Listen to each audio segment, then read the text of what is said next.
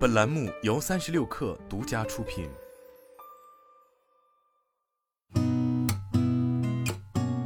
八点一刻，听互联网圈的新鲜事儿。今天是二零二三年三月六号，周一早，我是金盛。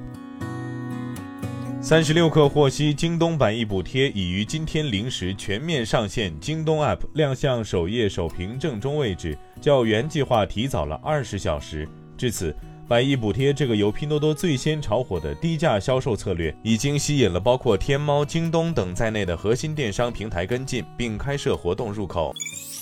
中国工业和信息化部部长金壮龙透露，今年将新建开通 5G 基站六十万个，总数将突破二百九十万个。金壮龙表示，要扩大 5G 应用，实施 5G 加行动计划。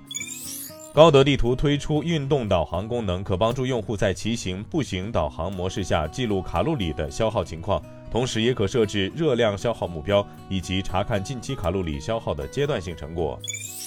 东风汽车表示，在氢能领域又有新成果。东风公司自主研发的东风氢源 H 二万幺三零燃料电池系统日前已经完成公告。各项参数均达行业领先水平，标志着东风公司在氢能和燃料电池产业化发展进程中又迈出了坚实一步。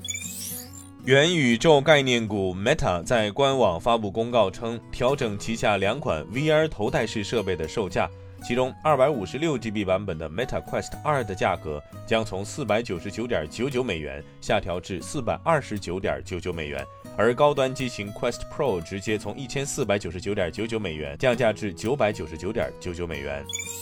据媒体报道，苹果和 Meta 正在国内寻找 Micro LED 微显示器件，并已在多家公司下了数笔订单，用于 AR 眼镜的概念验证，每笔订单规模在五十套至一百套左右。本田即将上任的首席执行官三部敏宏表示，计划利用新的电池技术来降低成本，开发更经济的小型电动汽车。在此之前，本田将继续销售价格更高、体积更大的电动汽车。